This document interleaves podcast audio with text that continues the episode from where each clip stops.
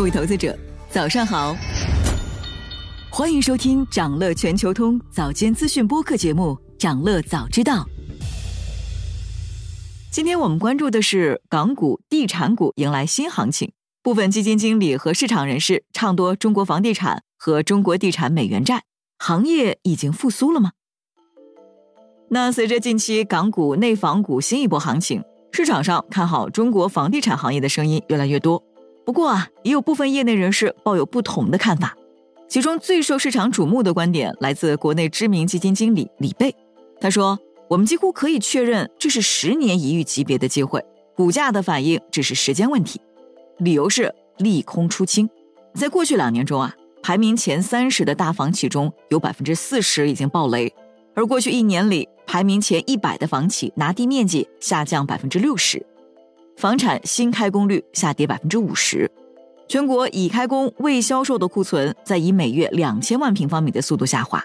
那对比这样的库存下滑局面，只要销售量保持低位企稳，房价的稳步上涨很快就会到来。所以呢，一批房地产企业相对目前的股价有三到十倍的上涨空间。那在国际市场，看多中国房地产投资机构以高盛为代表，他们的亚洲固定收益主管萨尔曼尼尔兹认为。中国地产美元债可能带来比较高的回报。从目前的情况看，大多数违约事件已经过去，也不会再有系统性风险。而且从总体上看，中国地产商美元债的风险溢价在可控范围内。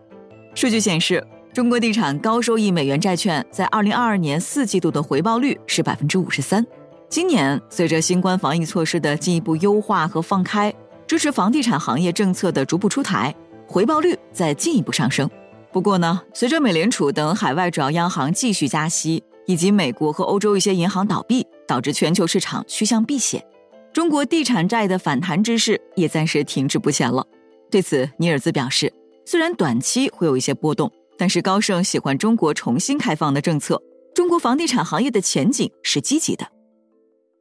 整体来说，关于中国的地产行业是否已经复苏，业内人士给出的判断是，行业在回暖。但是复苏并不全面，具有结构性的特点。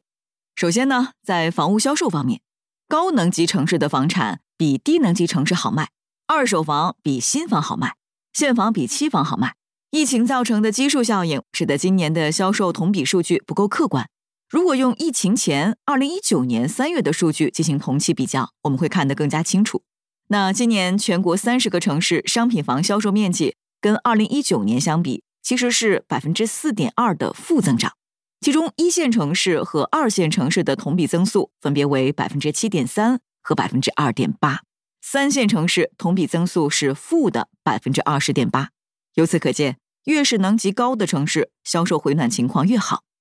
而二手房比新房更受欢迎，一方面是因为部分城市代押过户的政策推动了二手房市场的回暖，另一方面是。购房者对期房交付的不确定性仍然存在担忧。数据显示，全国十五个重点城市的二手房成交面积在一到三月同比增长了百分之六十六，三月单月的同比增长接近百分之百。其次，在土地拍卖方面，住宅类土地的成交仍然是低迷的状态，拿地多的仍然是高能级城市。整体上，三月全国住宅类土地成交面积同比减少了百分之四十五。其中一季度一线城市住宅类土地成交规划建筑面积同比增长了百分之三，二线城市同比减少百分之十四，三线城市同比减少了百分之三十五。最后呢，从房屋库存看，狭义的去库存周期其实还处在高位，库存压力同样集中在购买力不足的三四线城市。十大城市里，三月份一线城市的出清周期为十一点九个月。二线城市出清周期是十五点七个月，三四线城市的情况要差一些。截至二月底，全国一百个城市里，六十六个三四线代表城市的出清周期为二十三点三个月，同比大幅上升了百分之八十三。那么，由高能级城市拉动的房地产回暖，能否带动全行业的复苏呢？统计局的数据显示，今年一到二月，全国商品房销售面积累计同比下滑百分之三点六。二零二二年同比下滑了百分之二十六点八，所以整体上市场销售降幅已经明显收窄。中指研究院的最新数据也显示，全国重点一百城的一季度销售面积同比增长了近两成，三月份，重点一百城新建商品住宅成交面积同比增长百分之四十。与此同时，一季度全国五十个城市中，七成楼市交易行情相对乐观，三十五个城市呈现了同比正增长。三月份，五十个城市里有四十二个城市出现了同比正增长。那分析指出，从中长期看，历史级别的大行情需要政策、销售和业绩的共振。房地产在二零零八到二零零九年以及二零一四到二零一六年出现过两次历史级行情，这两次行情都有供需两端的支持政策出台，销售规模的复苏，并伴随报表利润率的提升。所以，当前房地产行业已经基本具备了走出大行情的基础条件。想了解更多新鲜资讯，与牛人探讨投资干货，现在就点击节目 show notes 中的链接，进入掌乐全球通 app。